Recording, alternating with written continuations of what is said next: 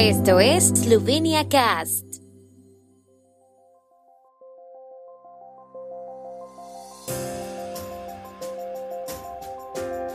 Noticias.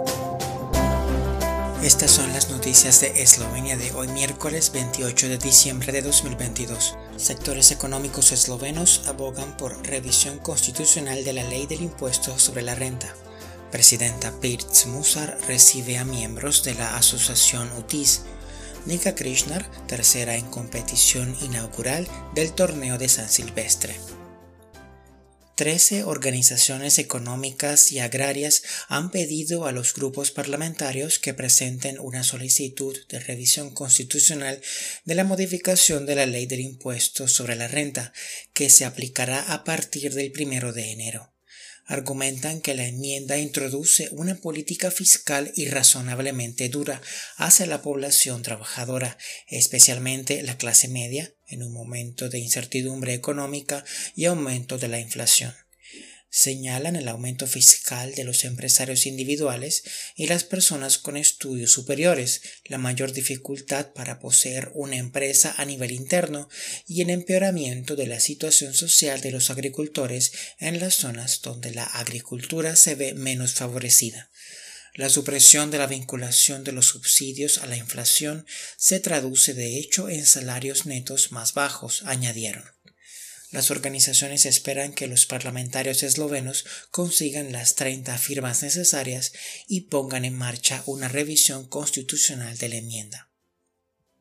La presidenta de Eslovenia, Natasha Pirc Musar, recibió hoy en una reunión de familiarización a miembros de la Asociación de Eslovenos Educados en el Extranjero, UTIS, con los que ha debatido formas de cooperación futura importantes para la integración de Eslovenia con países extranjeros en los ámbitos de la ciencia y la economía, según informó la oficina presidencial.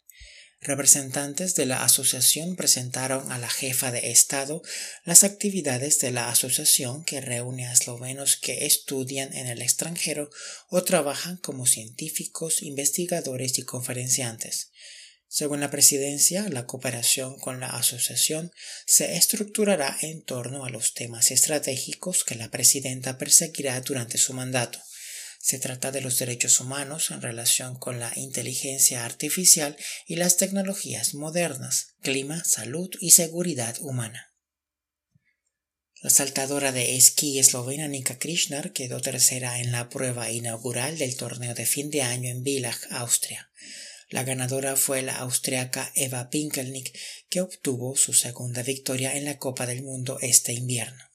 Emma Klinetz también estuvo en el podio tras la primera ronda, pero cayó del tercer al octavo puesto. Además de Krishna y Klinetz, la bicampeona olímpica Ursha Vokatai terminó la ronda inaugural del circuito en décima posición.